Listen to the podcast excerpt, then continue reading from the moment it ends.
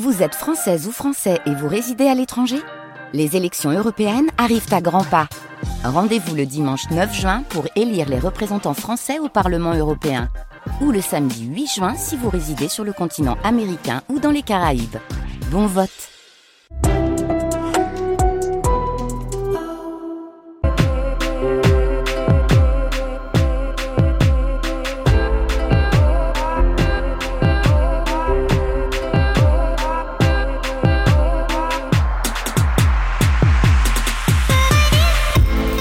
Bonjour à toutes et à tous, bienvenue dans Culture Monde, le magazine international de France Culture, préparé avec Barthélémy Gaillard, Bertie Bourdon, Gwendoline Troyano, Emma Lichtenstein et Nora Litoussi, réalisé par Vivian Lecuivre. Et à la technique ce matin c'est Ludovic Auger.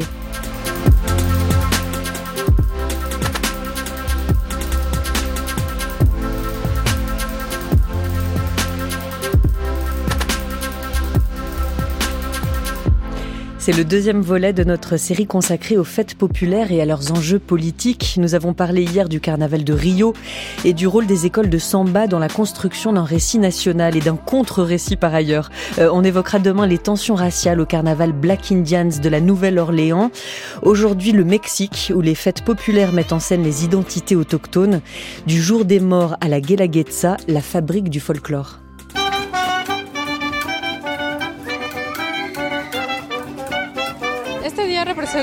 C'est vraiment un jour de fête, une fête pour se souvenir des personnes qu'on a perdues et c'est quelque chose de merveilleux. C'est une fête pleine de couleurs, avec beaucoup de joie.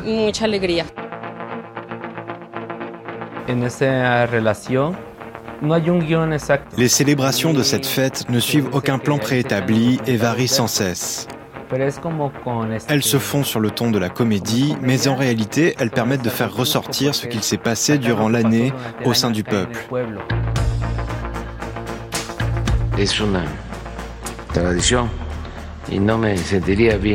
La fête des morts est une tradition essentielle pour nous. Je ne la raterai pour rien au monde. J'embrasse affectueusement tous les Mexicains parce que ces deux jours de célébration à venir sont très spéciaux pour nous, peuple mexicain. Chaque année, entre fin octobre et début novembre, le Mexique célèbre donc le jour des morts. Des centaines de milliers de personnes se partent alors de leur plus beau masque de Calavera Catrina, ce squelette au chapeau inspiré d'une œuvre de Diego Rivera. Elles défilent dans les rues puis se pressent au pied des hôtels érigés pour accueillir ceux qui ne sont plus. Alors ils sont bien morts, ce n'est pas un air qu'ils se donnent, mais ils sont revenus de l'au-delà pour renouer avec leurs proches qui savent bien par ailleurs que la mort n'est pas à usage d'autrui. Un jour, ce sont eux qui reviennent le jour des morts est devenu un symbole de l'identité mexicaine, mais aussi un argument touristique. 4 millions de visiteurs étrangers viennent chaque jour assister au jour des morts et s'émerveiller de ce que perdure ce qui apparaît comme un rituel autochtone immuable et sans nécessairement relever la contradiction qu'il y a à tant respecter la mort mais à laisser impunie la majorité des crimes et des morts violentes que la guerre de la drogue notamment provoque chaque semaine au Mexique. Que ce soit pour le jour des morts ou la Guelaguetza, la plus grande fêtes autochtones d'Amérique, les peuples mexicains essayent de se réapproprier leurs fêtes et leurs cérémonies, loin du folklore mais de façon plus politique. De ces deux fêtes, nous allons parler l'une après l'autre, d'abord du jour des morts, avec vous Magali Demanget, bonjour. Bonjour Julie Gacon. Et bienvenue, merci à vous d'être avec nous. Vous êtes maîtresse de conférences en ethnologie à l'université Paul Valéry Montpellier 3. Vous avez écrit euh, euh, la, la, double présence des disparus, fête des morts et action plurielle pour la mémoire des victimes euh, en novembre dernier. Vous êtes en duplex depuis Montpellier, les studios de France Bleu Héros. Nous évoquerons ensuite la Guelaguetza avec vous Julie Mettet. Bonjour. Bonjour Julie Gacon. Et merci également d'être avec nous. Vous êtes maîtresse de conférence en anthropologie au Centre d'anthropologie sociale de l'Université de Toulouse Jean Jaurès et vous êtes en duplex depuis les, les studios de France Bleu Occitanie. Alors d'abord ce jour des morts, Magali de Manget, est-ce qu'il y a d'abord au Mexique une fête des morts ou autant de fêtes des morts qu'il y a d'États, de territoires et de peuples au Mexique? Alors oui, euh, vous avez mis des extraits au début de, de de personnes qui parlaient de la fête des morts de Mexicains. Euh, cette fête des morts, il y a une image euh, euh, qui est montrée du Mexique comme étant le pays de la fête perpétuelle. Il y a tout un tas de clichés qui tournent autour de cette fête des morts. Et en même temps, effectivement, cela renvoie à des pratiques extrêmement diversifiées qui ne sont pas que touristiques, mais qui sont aussi très touristiques dans la mesure où il y a au Mexique un tourisme aussi interne. Les Mexicains se déplacent beaucoup pour la fête des morts. Il n'y a pas que le tourisme étranger. Hein. Il y a 4 millions de visiteurs à peu près, mais il y a aussi beaucoup de déplacements intérieurs au Mexique. Et puis, ça renvoie aussi à tout un tas de pratiques sociales dans les zones rurales, les zones indiennes, euh, d'échanges avec les défunts, avec les disparus de la famille. Donc, il y a une grande diversité de pratiques sociales mmh. euh, rassemblées sous une image un peu, euh, on va dire, euh, alors on y reviendra, un patrimonialisé et mise en touriste, en ce tourisme. en tourisme, ce sont des célébrations qui parfois durent deux jours, beaucoup plus parfois dans d'autres circonstances, entre la fin octobre et le début du mois de novembre en tout cas. Néanmoins, le jour des morts, il est partout au Mexique à la même date, le 2 novembre, soit la date à laquelle les catholiques du monde entier célèbrent tous les fidèles défunts. Le catholicisme, la religion des colons, des missionnaires franciscains qui ont évangélisé le Mexique dès le XVIe siècle. Pourquoi cette date-là est restée si importante aussi dans les cultures autochtones que vous avez étudiées, à moins que ce soit une date qui était déjà importante euh, pour elles avant la, colonisation?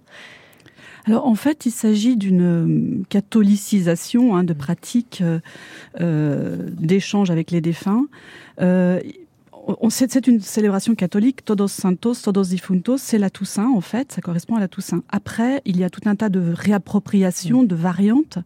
Et par exemple, dans l'état de Oaxaca où je travaille chez les Massatec, la fête des morts va durer euh, six jours. Du 27 octobre, les morts sont censés euh, revenir partager la vie des vivants jusqu'au 2 novembre. Donc c'est pas, il y a effectivement ces deux jours de veillée au cimetière, mais euh, là, pour le coup, les morts sont censés revenir avant le 1er et le 2 novembre. Et ça, c'est l'une des variantes, mais il y a tout un tas de réappropriations, on va dire, du catholicisme, euh, de pratiques euh, plutôt syncrétiques, euh, où on va vont s'articuler des, des disons des, oui, des, conceptions vernaculaires, où vont vont être réappropriées les conceptions du catholicisme.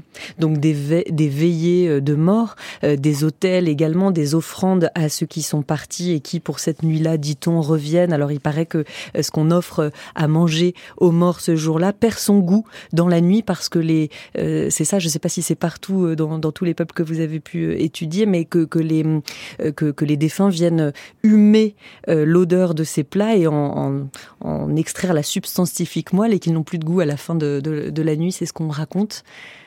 Oui, en, effet. Alors, chez les Massatec, par exemple, on dépose les plats qu'aimait bien le grand-père, la grand-mère, euh, l'oncle décédé. Euh, ces plats, ils sont tout d'abord partagés entre les vivants, déposés sur l'autel d'offrande dans les foyers, et ces plats, ils vont moisir. Donc en fait, finalement, qu'est-ce qu'on offre aux défunts? C'est aussi ben, de la nourriture moisie. Ils sont censés venir hum, humer l'odeur des fleurs et euh, se nourrir de, en différé de cette nourriture que qu'ont déposé les humains.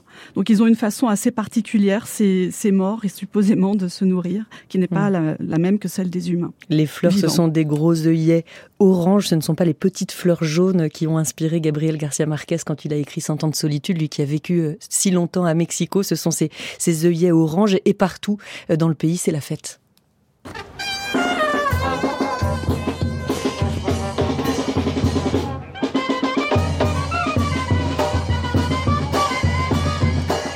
Alors un défilé de rue dans la ville d'Ouaraka, il y a aussi ces célébrations dans les montagnes de, l'état d'Ouaraka que vous connaissez bien, les montagnes qui sont au nord de cet état d'Ouaraka. Quelles morts sont honorées Magali de Manget Est-ce que ce sont euh, celles et ceux qui ont disparu récemment? Est-ce qu'ils le sont au même titre que ceux qui sont morts depuis très longtemps?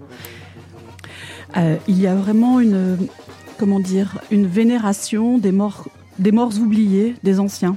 Euh, donc de morts anonymes finalement, qui font partie d'un collectif de, défunts anonymes, et simultanément à ces morts anonymes, à ce collectif des, anciens, dans les, alors dans les montagnes de Oaxaca, je précise que moi je travaille dans la Sierra Mazateca. Mhm.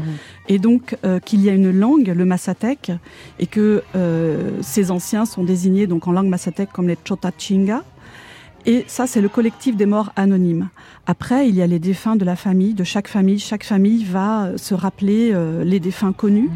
Mais on peut dire qu'on n'est pas ici face à une sorte de culte de l'ancestralité, mais plutôt à un culte de mort euh, dont la mémoire n'excède pas deux à trois générations. Donc, en fait, finalement, on est face à des pratiques d'oubli dans les dans les façons d'échanger avec les défunts de, la, famille, d'oubli assez rapide pourrait y revenir éventuellement. Oui, euh, oublier assez rapide parce que euh, donc on, célèbre quand même beaucoup ceux qui sont morts euh, dans les années qui précèdent la fête des morts cette année-là et notamment et c'est à ça que je voulais aussi vous, vous en faire venir Magali de Manget, c'est aussi parfois la fête des morts aujourd'hui l'occasion de dénoncer la guerre de la drogue qui fait des ravages aussi dans la Sierra Mazatec que que vous connaissez bien. Quel cartel d'ailleurs ou est ou quels cartels sont présents dans cet état de, de Oaxaca au sud du Mexique juste avant l'état du Chiapas puis le Guatemala. Euh, ce sont des, euh, c'est un État qui a été longtemps sous la coupe des Tsetas. Aujourd'hui, qui est là pour, euh, pour contrôler les routes de la drogue? Alors là, c'est le cartel Jalisco Nueva Generación qui a été catalogué comme tueur de Cetas d'ailleurs et qui, qui a une, on va dire, la, la, Sierra Mazateca, c'est un lieu de passage discret entre l'État de Veracruz et l'État de Oaxaca. Et donc c'est une géographie assez accidentée où il est facile de se cacher et qui permet de, passer d'un état à un autre. Euh, vraisemblablement, je dis vraisemblablement parce qu'il n'y a rien d'officiel à ce sujet, hein, mais c'est bien euh, le cartel Jalisco Nova Generación d'après ce que m'ont raconté euh, euh, les habitants. Alors après, par rapport à cette fête des morts, moi je travaille dessus depuis plusieurs dizaines d'années et j'ai vraiment remarqué ces dernières années un contraste énorme entre cette fête comme euh, qui, véhicule un idéal de paix, de rencontre, d'effervescence festive, et puis euh, le vécu concret de certains habitants qui ont été frappés par euh, eh bien par le crime organisé, notamment au travers de disparitions de disparition forcée, donc avec un deuil impossible, d'éveiller impossible au cimetière puisqu'il n'y a pas de corps, et puis aussi euh, ben, de personnes dont les proches ont été victimes de morts violentes. Mm. Donc euh, effectivement, il y a ce contraste. il n'y a pas de revendication explicite pendant la fête des morts liée à ces crimes, mais il y a des revendications, on va dire, plutôt implicites qui vont s'opérer au travers d'un de performances euh, puisque dans la Sierra Mazateca, il y a eu tout un phénomène de relance d'une coutume euh, qui a eu, qui s'est opérée depuis les années 90, notamment d'une coutume où euh, des groupes vont figurer le retour des morts, qui vont sortir donc le 27 octobre du centre du cimetière. ils vont les figurer en, par des danses et par des chants en langue mazatèque et en, par des déguisements donc avec des masques de défunts, euh, dans cette Chota Chinga, hein, j'en parlais tout à l'heure. Et donc, ils vont porter la charge de l'énonciation des morts. Donc, ils vont se positionner comme des morts et porter un regard critique sur la société euh, contemporaine. Et euh, ce qui est intéressant ici, c'est que ce, ces performances sont intégrées dans la mise en patrimoine de la fête des morts, mais en même temps, elles sont assez, euh, elles vont euh, se produire dans d'autres, euh, sur d'autres scènes que des scènes patrimoniales, notamment au cimetière, dans les familles, dans les rues. Et dans ces messages, il y a dénonciation de morts violentes, notamment. Vous racontez dans, dans, un de vos articles, par exemple, qu'en 2019, vous êtes rendu à Huatla des Jiménez pour euh, la fête des morts et que vous êtes retrouvé au cimetière avec une femme dont le mari euh, vétérinaire et son fils avaient été tués en plein jour, en pleine rue par le cartel Jalisco euh, Nouvelle Génération et que au lieu de, des, bien sûr, des danses, des chants, des, des veillées, de tout ce, ce, ce, qui, ce, qui, généralement fait la fête de, de, la, de, du jour des morts, là, vous étiez face à des pleurs, des cris, des lamentations et que cette fête des morts a changé aussi comme ça euh, au fil des années alors effectivement, là, c'est un, exemple, euh, disons, particulier qui tranche avec le reste de la fête, mm. dans la mesure où lors de la fête, on montre pas des émotions de tristesse, euh, c'est plutôt des émotions de joie. Hein. Il y a une codification des, des, émotions, on pourrait dire, lors de cette fête. Et je pense que j'ai été conviée à cette veillée, je m'y attendais pas, parce que justement, il y avait besoin d'un témoin extérieur pour cette explosion de, hurlements, d'insultes à l'égard des, des, assassins qui avaient tué euh, euh, le fils de la femme qui s'est jeté dans mes bras et, euh, et, et son mari. Euh, donc euh, mitraillés en plein jour, etc. Et donc du coup, effectivement, ça donne lieu à de nouvelles, euh, à de nouvelles expositions de sentiments. Ça donne lieu aussi, à, sans doute, là, j'ai pas pu le vérifier par la suite, mais à de nouveaux rituels, parce que pour les disparus, moi, j'y suis allée à l'époque en 2019 au moment où, où, ces disparitions avaient lieu. Et donc j'ai vu que par la suite, on fait des, on, dresse, on les met sur des hôtels. Ces défunts, on met leur faute, enfin ces défunts, ces disparus, pardon, qui mhm. n'ont pas de corps, on va les les positionner euh, sur des hôtels à l'intérieur des maisons. Euh, des hôtels d'offrande, comme s'ils étaient défunts. Donc ils sont mm. disparus, mais euh, sans corps en fait. Est-ce que vous avez, euh, est-ce qu'à votre connaissance, l'État mexicain est au courant de cette pratique que l'État qualifierait de, de dévoyée de, de, la, de la fête des morts et du jour des morts, lui qui a très longtemps considéré cette fête comme l'occasion de faire nation, une vraie composante de l'identité nationale après la guerre d'indépendance il est nécessairement au courant puisque là, ce dont je vous parle, ça se fait de façon plutôt subreptice, de façon infrapolitique euh, dans le cas de ces de ces créations de ces créations chantées. Par contre, euh, dans toutes les grandes villes et notamment à Mexico, il y a des manifestations, euh, des, des expositions d'hôtels notamment où vont, vont être va être dénoncée cette impunité, cette impunité institutionnalisée liée au crime organisé. Euh, et donc, nécessairement, bien sûr qu'il est au courant. Est-ce que l'État euh, mexicain, qui a donc mené sa guerre d'indépendance de 1810 à 1821, a dès le départ autorisé chaque communauté, chaque peuple, chaque État à célébrer euh, ce jour des morts à sa manière? Alors, s'il a autorisé euh, à, chaque État, oui, oui, oui, bien sûr. Ou est-ce que, faire nation était trop important et il fallait gommer certains particularismes? C'était ma question sous-jacente. Ah oui, d'accord. Hmm. Oui, alors après, euh, les politiques euh, pour la fête des morts, la, question de la fête des morts a surtout, enfin, d'un côté, il y a eu vraiment une construction de la mort comme totem national. Je reprends une expression de Claudio Lomnitz. Euh, vraiment le, totem national du Mexique avec des images inspirées de la Révolution mexicaine. Euh, je pense à, l'artiste Posada, vous avez cité Diego Rivera. Donc il va y avoir cette construction de la mort nationalisée d'un côté, plutôt de, avec une, homogénéisation de ce que de cette image, de, de cette imagerie euh, relative à la mort. Après, au niveau des, communautés indiennes, elles ont été laissées un peu, ça a été, euh, ça a été laissé un peu euh, comme cela, euh, sachant que par ailleurs, dans le cadre de l'indigénisme d'assimilation, on a souvent tendance à penser qu'il n'a fait qu'assimiler. Or, il a, il n'a pas fait qu'assimiler, il a aussi valorisé certaines coutumes qui lui, qui, qui paraissaient comme étant développées, comme étant dignes d'être retenues donc dans ce processus de sélection. Et parmi ces coutumes, il y avait tout ce qui était les pratiques collectives telles que le mariage et la fête des morts. Donc je pense que ça n'a pas forcément été euh, euh, effacé et gommé cette diversité euh, lors de la période de l'indigénisme mmh. d'assimilation jusqu'aux années 70-90. Et bien plus tard, en 94, le multiculturalisme, la pluriethnicité du pays sont inscrits dans la Constitution. la construction de la mort comme totem du Mexique, disiez-vous pour citer un, un, grand penseur. Andrés Manuel López Obrador, le président mexicain, était lui-même sur la tombe de ses proches l'année dernière, le jour de la fête des morts.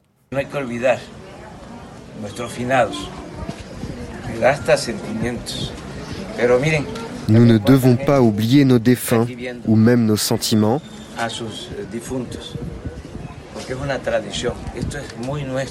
Mais regardez combien de personnes sont aussi ici pour voir leur mort. Parce que c'est une tradition, c'est tout à fait nous, tout à fait nous, les Mexicains. Mais n'oublions pas d'où nous venons et n'oublions pas nos parents et les êtres qui nous sont chers. Le maître Pellicer avait l'habitude de dire qu'avant même que l'espagnol ne soit parlé au Mexique, il y avait déjà un mois dédié aux morts et aux fleurs, le mois de novembre.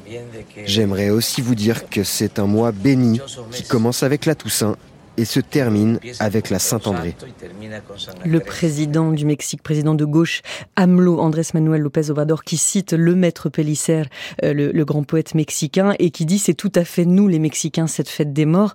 Euh, l'importance, Magali de Manger, l'importance que donne l'État mexicain à la mort, l'importance que disent lui donner les différents chefs d'État qui se succèdent, comment est-ce qu'elle se traduit dans la façon dont ils administrent un pays qui affronte des hécatombes, vous en parliez, les massacres des gangs de la drogue, mais aussi de l'armée mexicaine euh, lors de la guerre des, narcos initiée par Felipe Calderón euh, en 2006 et, bien au-delà. Euh, le Covid aussi, le Mexique, de par son rapport à la mort, est-ce qu'il a eu une façon toute mexicaine de l'affronter? Ou ce ne sont que des mots? Alors, il y a le Mexique, c'est un, état de droit, mais surtout en théorie et en pratique, c'est beaucoup plus compliqué puisqu'il affronte une crise médico-légale et une crise de justice euh, euh, en lien avec euh, cette hécatombe du, crime organisé qui a démarré depuis 2006. Et donc il y a cette politique de la mémoire officielle, cette politique patrimoniale à l'égard d'une mort nationalisée, patrimonialisée. Et puis il y a aussi, on peut dire, une politique de l'oubli, de l'impunité, qui tend à effacer la mémoire des crimes liés aux disparitions forcées. Et je pense notamment à toute la, tout le problème, euh, bah, les disparus d'Ayotzinapa euh, en 2014, qui a donné lieu à une crise d'État extrêmement violente. Une école, Ayotzinapa, c'est une école où 43 personnes ont, ont disparu. C'est ça, 43 euh, étudiants, euh, instituteurs étudiants. Et donc, euh, alors il y a Sabrina Melnotte qui a, travaillé justement sur cette crise et, qui a montré que, euh, en dépit de la volonté de l'État de, rattraper le coup en quelque sorte par des commissions de vérité, celles-ci n'ont pas eu de grande efficacité. Et, ce qui va se passer, c'est qu'il va y avoir une mobilisation vraiment extrêmement forte de la société civile, de collectifs au-delà de l'État, qui vont prendre en charge cette mémoire qui a été effacée par ailleurs cette mémoire des disparus. Et, on va dire que Ayotzinapa est devenu, les 43 d'Ayotzinapa est devenu le, mm. le, cas emblématique de tous les autres, euh, euh, tous les autres disparus. Euh, donc qui sont effacés, euh, euh, qui n'ont pas de, justice en fait, qui n'ont pas bénéficié de la justice. Sur, sur l'école d'Ayotzinapa, ce scandale d'État qui implique la police de la ville d'Iguala, les cartels dans un massacre d'étudiants, plusieurs enlèvements, une commission vérité avait été mise en place mais qui n'a pas été menée à son terme. Sur le Covid, par ailleurs, le Covid au Mexique a tué plus de 326 000 personnes et on a vu aussi au Mexique des cadavres entassés de façon industrielle pendant le Covid dans, dans un pays qui dit vouloir enchanter la mort. Ce sont des termes qui sont régulièrement entendus de la bouche des responsables politiques au Mexique. Donc tout ça fait que la fonction de la fête des morts a évolué euh, au fil du temps. Magali de Manget, elle était censée au départ reconnecter les vivants avec les ancêtres disparus. Elle a aujourd'hui un rôle social et politique autre. Je ne sais pas s'il y a une relation de cause à effet direct entre la situation euh, euh, actuelle de violence et la fête des morts on est dans deux, deux niveaux peut-être assez différents, même mmh. si c'est reconnecté par l'entremise de ces collectifs au-delà de l'État, qui vont justement mobiliser ces symboles extrêmement forts euh, qui ont été construits par l'État de la fête des morts. Alors je pense, on n'a pas parlé de cela, mais avec la, la, la mise en tourisme, euh, il y a d'une part la logique de patrimonialisation de la fête qui se fait sur la scène de l'UNESCO, euh, où là on a une présentation d'une image assez passéiste, assez fixiste euh, de la fête des morts comme étant une célébration avant tout indigène, avait vraiment cadré par des rituels. C'est vraiment la, leur, ils sont, ce sont vraiment des porteurs de la fonction rituelle de la fête, de sa reproduction. Et puis par ailleurs, il y a aussi euh, euh cette mise en scène des Katrina qui va passer notamment à Mexico par le festival, par le défilé James Bond euh, qui à la suite du film du film euh, voilà. dont on parlera tout, tout, à, l'heure dans, dans, le focus avec Charles Edouard de Surromain parce qu'il y a plusieurs ah, films que ce soit le film d'animation Coco produit par Pixar ou le James Bond le titre du film va me revenir. Mais en tout cas il y a plusieurs euh, films qui ont été tournés au Mexique et à chaque fois l'État s'en est comme l'État mexicain s'en est parfois mêlé ou de toute façon est il est intéressant de parler des représentations que ça véhicule. Donc une fête des morts qui attire chaque année 4 millions de touristes euh, dont cette touriste britannique. Comme je viens d'Angleterre, où on entend seulement parler du jour des morts de loin, sans en connaître vraiment le sens, je pensais qu'il s'agissait simplement de se peindre le visage et de prendre des photos.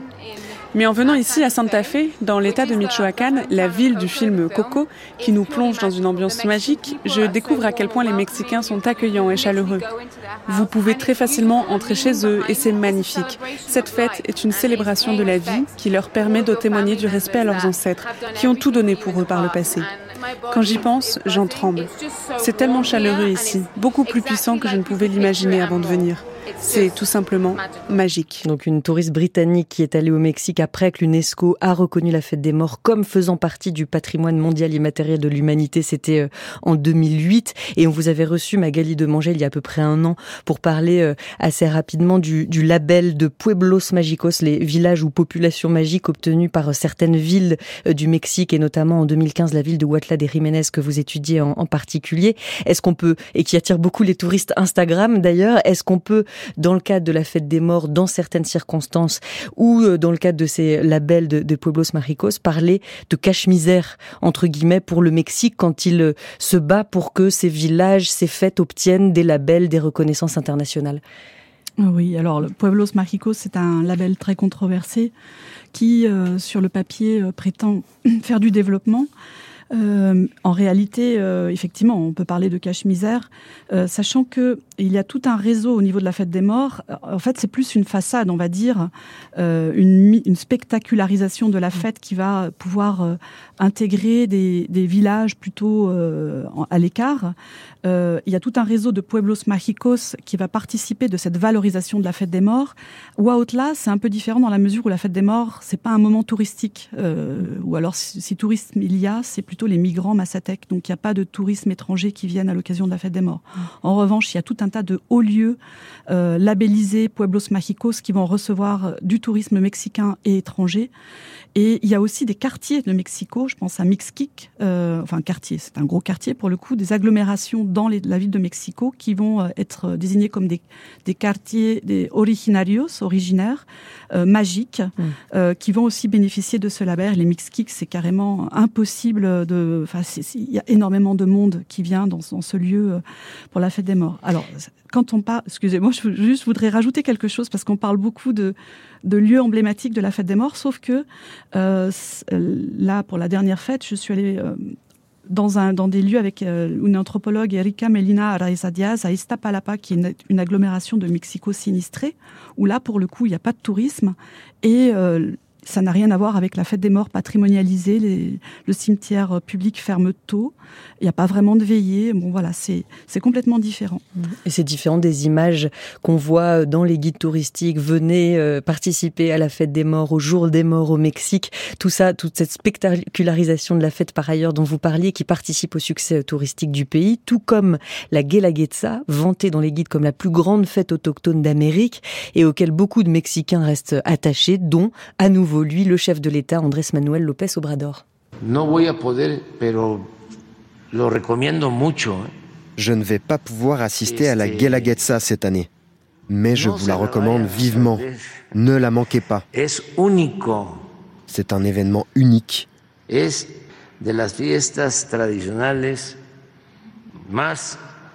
L'une des fêtes traditionnelles les plus authentiques, avec le plus d'art, de más autenticidad, d'authenticité, sí, esplendor. et de splendeur. Es extraordinario la Guelaguetza. Entonces, este, C'est extraordinaire ce qui a été fait. Allez à Oaxaca, à Oaxaca assister à ça. Et encore une déferlante de couleurs, des jeunes femmes nattées qui portent sur leur tête des paniers en osier remplis de fleurs dont on ne peut pas vraiment distinguer sur les images s'il s'agit de vraies fleurs ou des fleurs en papier crépon. Il y a des bandas, des groupes de musique. Alors vous restez avec nous, Magali Demanget. Bonjour Julie Mettet. Bonjour. Rebonjour et merci à nouveau d'être avec nous. Je rappelle que vous êtes maîtresse de conférence en anthropologie au Centre d'anthropologie sociale de l'Université Toulouse Jean Jaurès. Qui était le gouverneur de l'État d'Ouaraka dans les années 30 Pourquoi est-ce qu'il a eu cette idée de cette fête de la Guelaguetza et qui veut dire recevoir en zapotèque, une des langues autochtones? Alors, on dit plutôt donner et recevoir. Donner et recevoir. Ça viendrait du, du, zapotèque. Et donc, effectivement, alors on, est, on a essayé de retracer les origines de, de cette fête et on l'a fait remonter euh, aux années 30. En 1932, un gouverneur euh, a souhaité euh, célébrer l'anniversaire des 400 ans de la fondation de la ville de Oaxaca. et du coup, il a décidé de réunir, dans le cadre d'un beau grand spectacle, des représentants des différentes régions de l'État des représentants autochtones. Et c'est là euh, le, un petit peu l'origine de cette grande fête. Mais elle ne s'est stabilisée qu'à partir des années 1950, avec l'essor touristique régional, national, et euh, ces festivités de la Guelaguetza ont progressivement adopté, avec euh, sous l'impulsion d'élus, d'entrepreneurs locaux, une forme qui va se stabiliser. Et le nom de Guelaguetza va être donné à ces, à ces festivités. Et depuis, elle ces festivités sont organisées chaque année par le gouvernement local à la mi-juillet. L'idée, c'est de donner à voir la diversité des cultures autochtones de la région, de leur euh, accorder un espace de, de représentation au sein de la capitale de, de l'État. Mais on peut dire aussi qu'il s'agit d'estomper, d'occulter euh, la conflictualité sociale, les inégalités socio-raciales euh, qui caractérisent ce, ce contexte local. Et donc, on peut parler d'une fête qui qui a une fonction de régulation, d'ajustement de l'ordre social euh, existant. Donc, donc dès le début, euh, on est, euh, Julie Mettet, dans une forme de folklore où ces délégations, parce que ce sont des délégations issues des différentes ethnies des villages alentours qui sont sélectionnées pour participer à la Gelagetsa, représenter leur culture locale, est-ce qu'elles viennent aussi pour parler de leur réalité quotidienne, pour porter d'éventuelles revendications politiques? Est-ce qu'au fil du temps, tout ça a commencé à changer un peu, ou on reste vraiment dans une forme de folklore?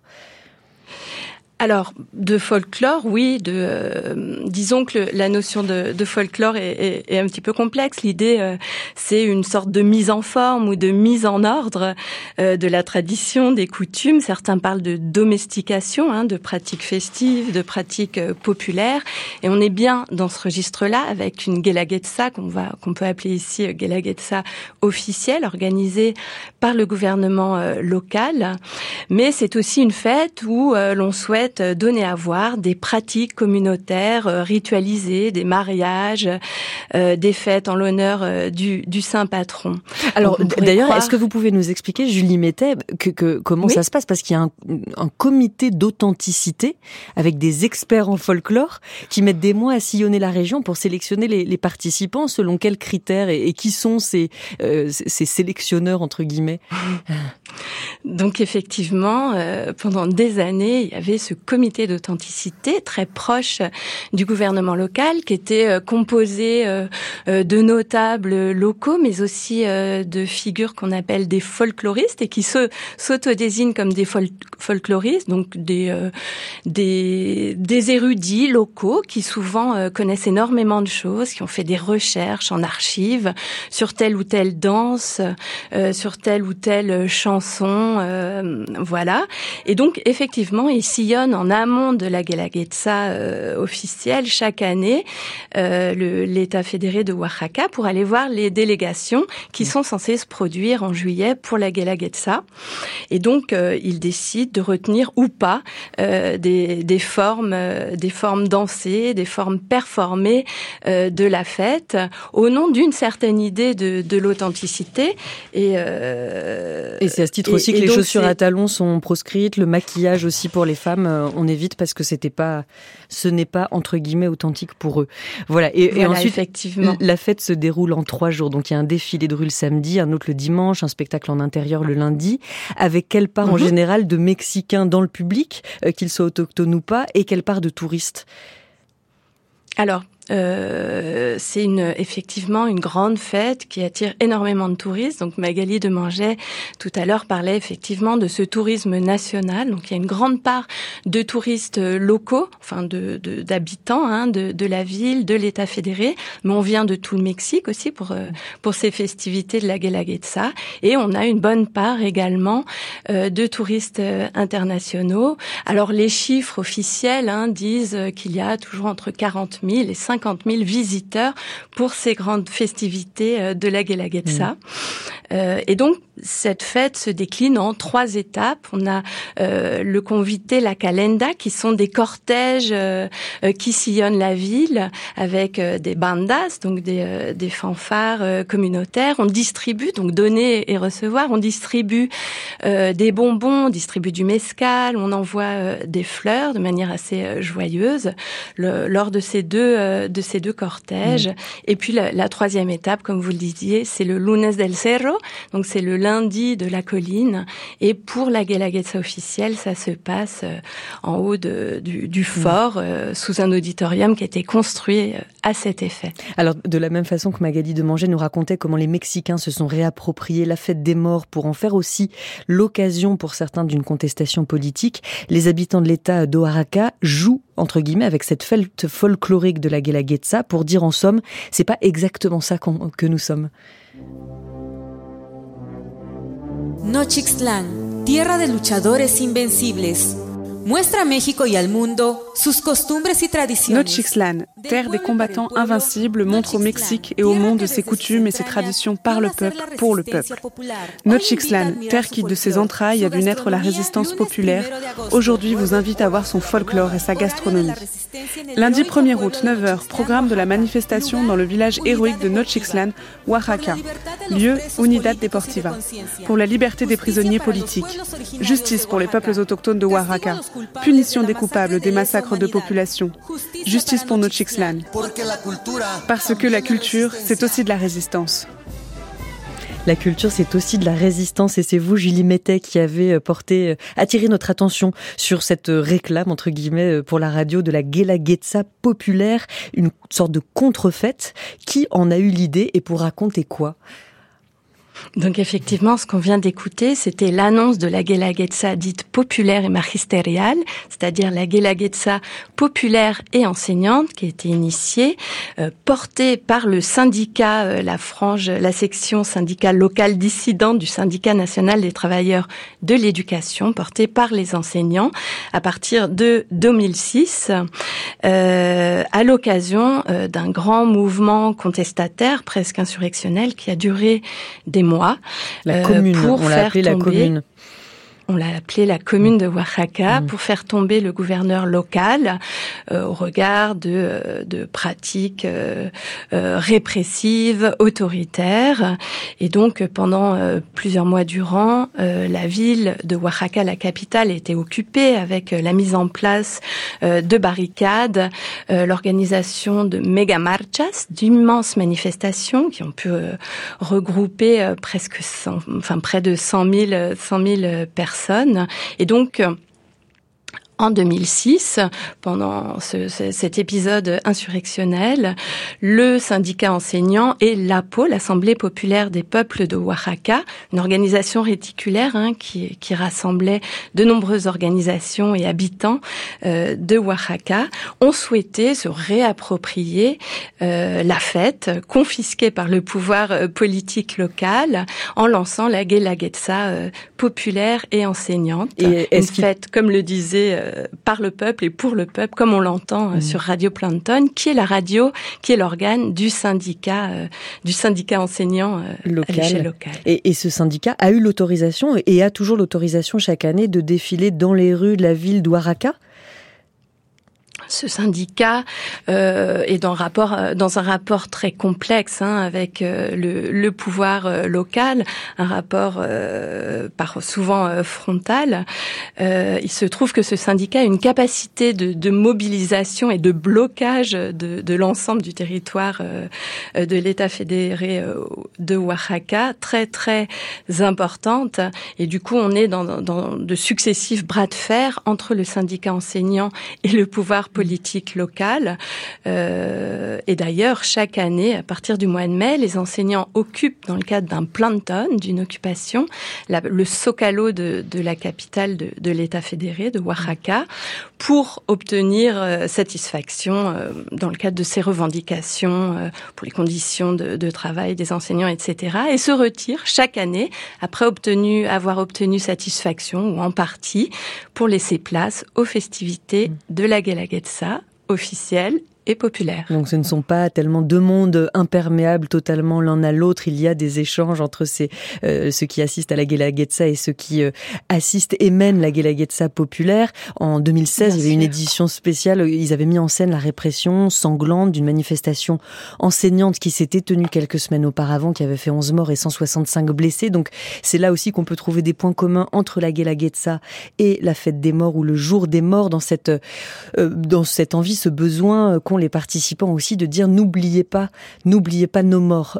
Ces fêtes folkloriques ne doivent pas être que du folklore, même si euh, Julie Mettet, vous avez mis beaucoup de précautions dans l'utilisation de ce terme de, de, folklore. Donc le jour des morts et la Guelaguetza, des manifestations qui sont à la fois une célébration de la diversité ethnoculturelle mexicaine, un ciment d'unité nationale, et peut-être un tout petit mot l'une et l'autre sur cette occasion aussi qu'ont les membres des communautés indigènes dans ces deux occasions de s'exprimer dans l'espace public, ce qui est pas toujours, euh, ce qui, ce qui est assez rare en fait euh, au Mexique. Peut-être Magali de Manger, Julie Mettet, rapidement un, échange. Alors sur euh, l'expression moi, je pourrais parler du point de vue de Huautla et de la Sierra Mazateca. Huautla, c'est un chef-lieu de municipio qui participe, euh, qui a une délégation euh, à la Guelaguetza, euh, donc de la capitale, et où il y a aussi des instituteurs mobilisés, qui ont été très mobilisés dans les événements de 2006 et post-2006, et où les éléments de la Guelaguetza sont récupérés, je pense à la Calanda, pour la fête des morts, où justement, là, il y a une porosité, justement, entre ces symboles initialement du pris au pouvoir, et qui sont détournés de leur fonction initiale pour, pour des emplois très. Et vous, Julie Mettet, dans ce que vous avez pu observer qui concerne la Guelaguetza, est-ce que c'est une occasion pour les personnes qui, pour certaines, ne parlent pas espagnol d'ailleurs, euh, de s'exprimer dans l'espace public? Donc effectivement, euh, et notamment depuis euh, quelques années, sur les scènes de la Guelaguetza euh, populaire et enseignante, on voit de plus en plus des, des personnes, des figures qu'on n'a pas l'habitude de voir dans l'espace public local et national. Et par exemple, ce sont des femmes, des personnes âgées et des enfants, dont certains s'expriment en zapotèque, mmh. en mixtèque, en miré, donc dans, dans leur langue. et on voit aussi des dans les cortèges hein, de la calenda du conduité euh, des délégations qui euh, ne seraient pas forcément retenues dans le cadre de la Guelaguetza euh, mm. officielle, qui sont aussi des, des, des expressions euh, culturelles et politiques que qu'on ne voyait pas auparavant. Alors la chanson que nous allons écouter est en espagnol, elle n'est pas dans une de ces langues, c'est Angela Aguilar, une chanteuse américano-mexicaine qui chante La Llorona, la femme qui pleure. C'est une chanson que l'on peut qualifier de folklorique mexicaine.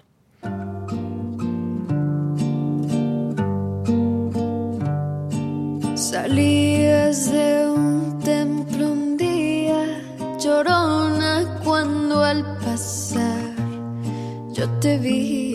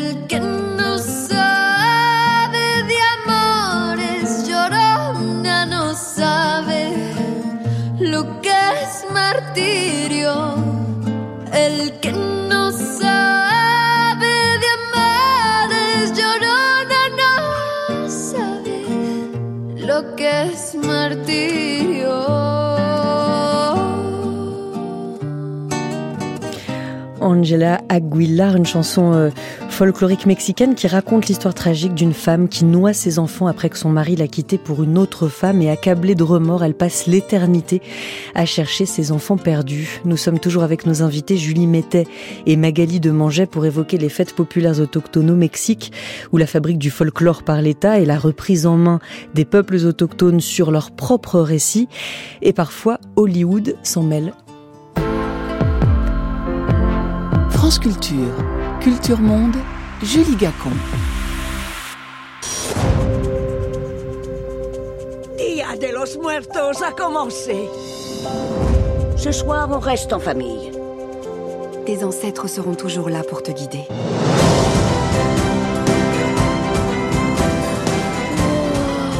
C'est l'enfant vivant. Regarde ta main. Je deviens un squelette. Hola, Miguel. Hola. Chez Pixar, la recherche est essentielle au récit. Pour Coco, nous avons dû visiter le beau pays du Mexique. Nous voulions que ce film soit ancré dans des lieux et des personnages réels. Il était donc très important de voir l'essence du Mexique et la diversité des cultures et des traditions qui s'y trouvent. Nous avons visité des grandes et des petites villes, des entreprises familiales de fabricants de chaussures, pour l'art, pour l'histoire et pour les personnages. C'était très instructif. Les réalisateurs du film d'animation Coco, produit par Pixar de DreamWorks, est sorti en 2017. Euh, ils ont parcouru le Mexique pour écrire cette histoire d'un petit garçon mexicain qui va rencontrer dans l'au-delà son arrière-grand-père, musicien comme lui, et injustement exclu il y a longtemps de cela du clan familial. Alors tout y est, le pain sucré, les œillets d'Inde, le papier picado, de quoi réjouir l'État mexicain. Bonjour Charles-Édouard de Suremin. Bonjour Julie Gacon. Merci beaucoup d'être avec nous. Vous êtes anthropologue, directeur de recherche à l'Institut de recherche pour le développement. Vous êtes membre de l'unité de recherche patrimoine locaux, environnement et globalisation au Muséum national d'histoire naturelle à Paris. Alors l'un des deux réalisateurs de Coco que, que l'on a euh, entendu, Adrian Molina, c'est un Chicano. C'est un Américain d'origine mexicaine. Est-ce qu'il y a une façon particulière de regarder, de raconter le Mexique depuis les États-Unis quand on a ses racines au Mexique? Alors, les, l'extrait que vous ah. avez placé est fameux. Il, dit, beaucoup de choses euh, de la façon dont finalement euh, la, politique euh, culturelle au Mexique est investie de développement à la fois touristique et commercial. Alors, le, réalisateur, hein, qui est Chicano, donc qui est d'origine latino, qui vit aux États-Unis, euh, en réalité, euh, a entrepris euh, ce qu'il a lui-même appelé un travail de coparticipation avec ses partenaires mexicains pour construire le film. Et ils ont, alors par, par coparticipation, on entend finalement l'échange entre des souvenirs, entre des réalités qu'on observe à un moment présent, entre des images fantasmées et bien évidemment évidemment euh, tout ce qui ressort ou non du patrimoine.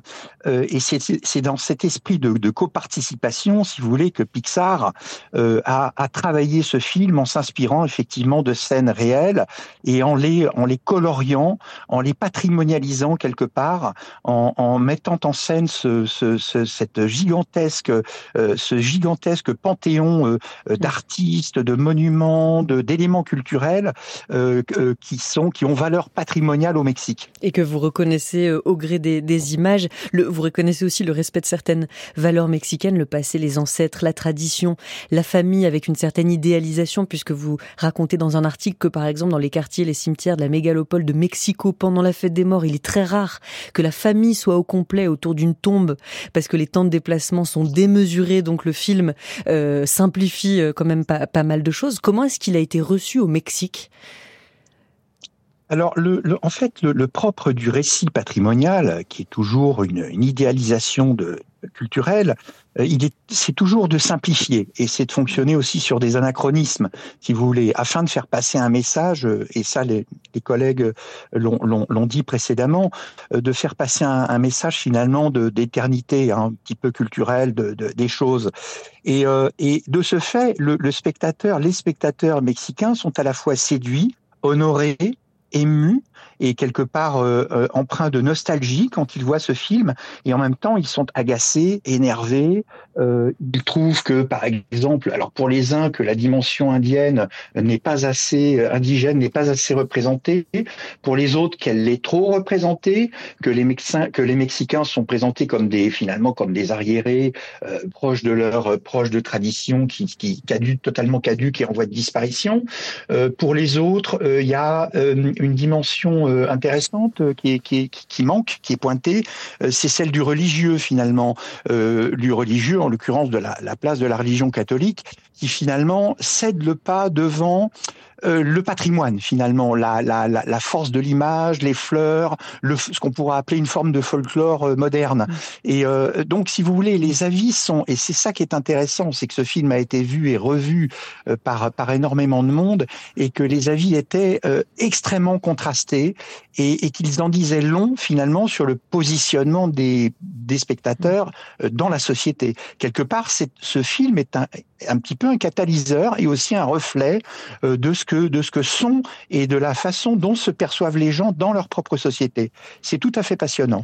Ça, ça, ça fait discuter, Coco. Vous lancez le sujet à, à table, euh, c'est inépuisable. Tout le monde a un avis sur la question et tout le monde l'a vu. Est-ce qu'on sait si l'État mexicain euh, s'est mêlé de la représentation du pays dans le film Coco, comme il l'avait fait pendant le tournage de Spectre euh, On a retrouvé le, le titre du film, c'est un James Bond dont la scène d'ouverture spectaculaire, avec des, des mannequins, des, des grands squelettes immenses, s'ouvre à Mexico pendant la fête des morts. Alors moi, je dirais que donc le Spectre qui est sorti en 2015, si j'ai bonne mémoire, euh, c'est un précédent, c'est un précédent extraordinaire finalement à toute cette euh, cette euh, à, cette création de dessin animé patrimonial. Hein. Je l'ai appelé dessin animé patrimonial parce que il, est une sorte de déclinaison de ce qui s'est passé avec le, Spectre. C'est finalement euh, cette l'importance prise au Mexique par les politiques culturelles, par l'entremise de la mise en tourisme et de la euh, valorisation des éléments culturels. Avec un choix esthétique fort euh, et la volonté de ne pas de ne pas fâcher finalement, de ne pas trop cliver. Alors, je dirais que le le, le, le gouvernement n'a même pas eu finalement à intervenir sur la production du film Coco, tant finalement la, la, la, volonté de faire un film avec une avec une, une visée patrimoniale impliquait finalement cette vision un petit peu féerique et un petit peu consensuel euh, de la culture. Euh, je dirais que le, non, le gouvernement n'a même pas eu à s'en mêler. Euh, en revanche, il, est certain que le, sous-secrétariat de la culture a dû se frotter les mains et, a dû être ravi de voir le résultat, parce que finalement, ce, film s'est exporté de façon extraordinaire. ça me permet de revenir sur le premier extrait qu'on a écouté, qui était en, français, hein, l'extrait du film. Il faut savoir que dans la version originale du film, les voix des acteurs sont des voix de vedettes mexicaines euh, qui font euh, actuellement, euh, qui, ont un, très grand succès. Et, certains personnages sont des reprises de d'artistes mexicains ou de, de, de politiques ou de, ou de personnes qui ont réellement existé. Donc ça, le, le téléspectateur français n'y est peut-être peut-être pas tout à fait sensible, mais les Mexicains, eux, ont leur repère et, et, voient parfaitement euh, la continuité qu'il y a entre cette valorisation culturelle et cette, et cette mise en tourisme. Donc si les Mexicains ont chacun un avis différent sur le film Coco, l'État mexicain, lui, doit être ravi, lui qui n'a même pas eu à débourser d'argent cette fois, parce que pour le film Le Spec de James Bond, on avait appris qu'il avait versé 14 millions de dollars à Sony pour faire disparaître les références à la violence armée, et le méchant, par exemple, l'homme chargé d'assassiner le chef du district fédéral de Mexico, n'est pas mexicain dans le film finalement comme initialement prévu. La capture du criminel a par ailleurs lieu lors de la fête des morts. Et puis ils ont finalement versé, enfin l'État a versé 6 millions de dollars de plus pour filmer aussi des immeubles modernes de la ville. Merci beaucoup Charles-Édouard de Surromain d'avoir été avec nous. Vous êtes anthropologue, directeur de recherche à l'IRD, l'Institut de recherche pour le développement, membre de l'unité de recherche patrimoine locaux, environnement et globalisation au Muséum national d'histoire naturelle de Paris. Peut-être Magali de Manger, Julie Mettet, euh, ce qu'a dit euh, Charles-Édouard de Suremain euh, sur la représentation euh, que, que, que, le Mexique, euh, la représentation que le cinéma fait du Mexique et la façon dont l'État mexicain l'appréhende. Peut-être que vous avez une petite, un petit mot de conclusion à, faire? Magali Manger Peut-être. je ne sais pas qui répond. Dites-moi. Magali. Oui, allez-y. Vous avez 30 secondes. 30 secondes, non, bah, juste pour conclure par rapport à la, à la à ce que vient de dire Charles-Édouard de Surmain, effectivement, il y a une volonté de montrer une image extrêmement pacifiée du Mexique au travers de cette fête des morts, qui voilà, c'est ce qu'on vient de voir au cours de cette de cette émission, euh, qui est en total décalage avec l'actualité, euh, qui compte près mm. de maintenant, on va dire, 500 000 euh, disparus et morts, mm. euh, en incluant tout le monde depuis 2006. Merci beaucoup. Gigantesque. Merci de l'avoir rappelé, Magali de Manger, maîtresse de conférence en ethnologie à l'université Paul Valéry Montpellier 3. Vous étiez en duplex depuis France Bleu Héros. Je remercie euh, Thierry Montèche de vous avoir accueilli. Merci beaucoup, Julie Mettet, maîtresse de conférence en anthropologie au Centre d'anthropologie sociale de l'université de Toulouse Jean Jaurès, maestras et maestros des Waraka, école et pouvoir du, au Mexique. C'est l'ouvrage que vous avez fait paraître aux presses universitaires de Rennes. Et je remercie euh, Rémi N15 euh, de vous avoir reçu dans les studios de France Bleu Occitanie. Euh, tout de suite, c'est la revue de presse internationale.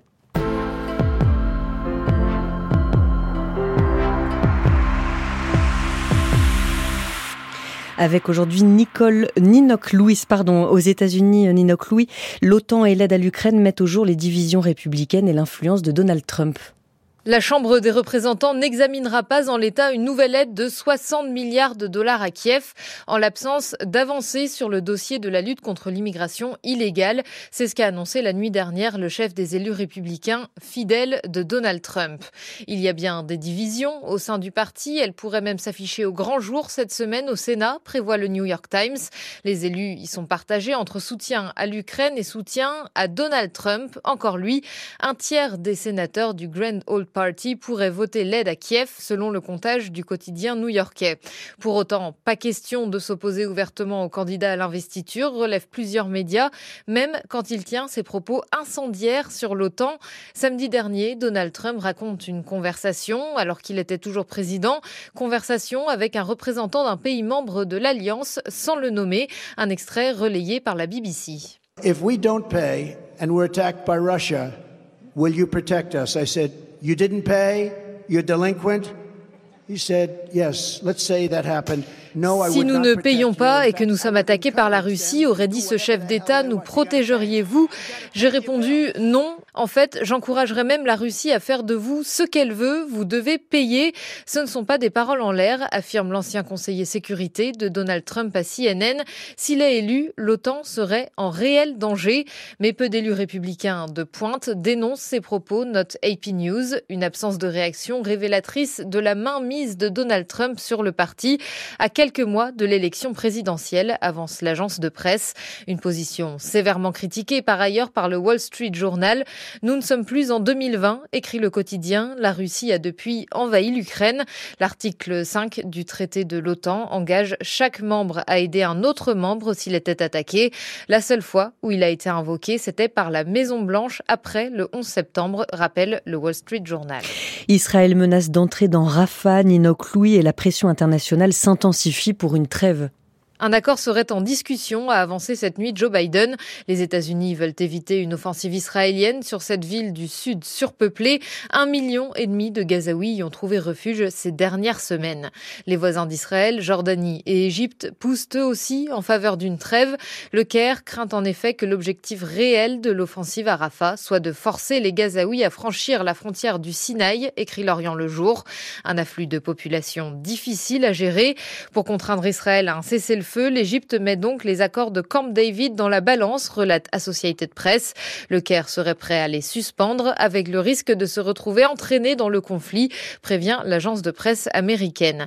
Mais cet assaut est-il vraiment imminent? Arrête en doute. Cette opération mobilisera des brigades entières et pourrait durer des semaines, voire des mois, lit-on dans le quotidien israélien. Or, l'armée israélienne n'a jamais eu aussi peu de troupes déployées dans la bande de Gaza depuis trois mois. Rien ne semble avoir été discuté avec l'Égypte. Alors pourquoi ces annonces? Selon Haaretz, elles sont en réalité destinées à la société israélienne, de moins en moins confiante en la capacité de Netanyahou à venir à bout du Hamas. Il souhaite donc faire passer ce message. Je suis déterminé à obtenir une victoire totale et je suis le seul à pouvoir y arriver. Mais si opération il y a, avance Haaretz, elle n'aura rien à voir avec la volonté du Premier ministre israélien, mais plutôt avec une stratégie établie depuis longtemps par l'armée. Autrement dit, la date et les modalités de l'offensive sur Rafah sont certainement fixées depuis plusieurs semaines. Et vous concluez au Canada où une mère de famille est poursuivie par la justice pour avoir prétendu que ses filles sont inuites. Voilà quelques jours, Karima Manji a reconnu devant les juges avoir menti. Ces deux filles, surnommées les Gill Sisters par la presse canadienne, ne sont pas autochtones, contrairement à ce que toutes les trois prétendaient. En 2016, Karima déclare avoir adopté ces filles nées d'une femme Inuk, enregistrées comme Inuit. Donc, les sœurs Gill ont alors pu toucher près de 160 000 dollars canadiens de bourses diverses pour financer leur éducation, relate Radio-Canada. Seulement voilà, les jeunes femmes âgées aujourd'hui de 25 ans n'ont aucune ascendance autochtone. Karima Manji est bien leur mère biologique. Cette affaire est loin d'être un cas isolé. En décembre dernier, CBC News consacre un documentaire à la chanteuse Buffy St. Mary, très connue au Canada, fervente défenseuse des droits autochtones et elle-même issue d'une Première Nation. Enfin, selon ses dires, car l'enquête journalistique traduite en français par Radio-Canada assure qu'elle est en fait née de parents italiens et qu'elle a menti. En 60 ans de carrière, elle accumule un nombre impressionnant de récompenses réservées aux artistes autochtones. Elle incarne en quelque sorte l'image de la chanteuse amérindienne. Je suis sûre que cette image a propulsé sa carrière et sa visibilité à une époque où s'éveillait la conscience nationale au sort des Autochtones. À chaque révélation de ce genre, les autochtones dénoncent comme ici une appropriation de leur identité, ultime étape du colonialisme pour cette avocate citée par APTN News, principal média autochtone canadien, mais aussi appropriation des aides financières et éducatives mises à leur disposition pour tenter de combler les inégalités abyssales dont les jeunes autochtones du Canada sont victimes. Les deux sœurs Gill, elles, vont finalement échapper aux poursuites judiciaires. Elles assurent avoir tout ignoré de la supercherie mise place par leur mère. Cette dernière sera jugée en juin prochain. Merci beaucoup Ninoc Louis.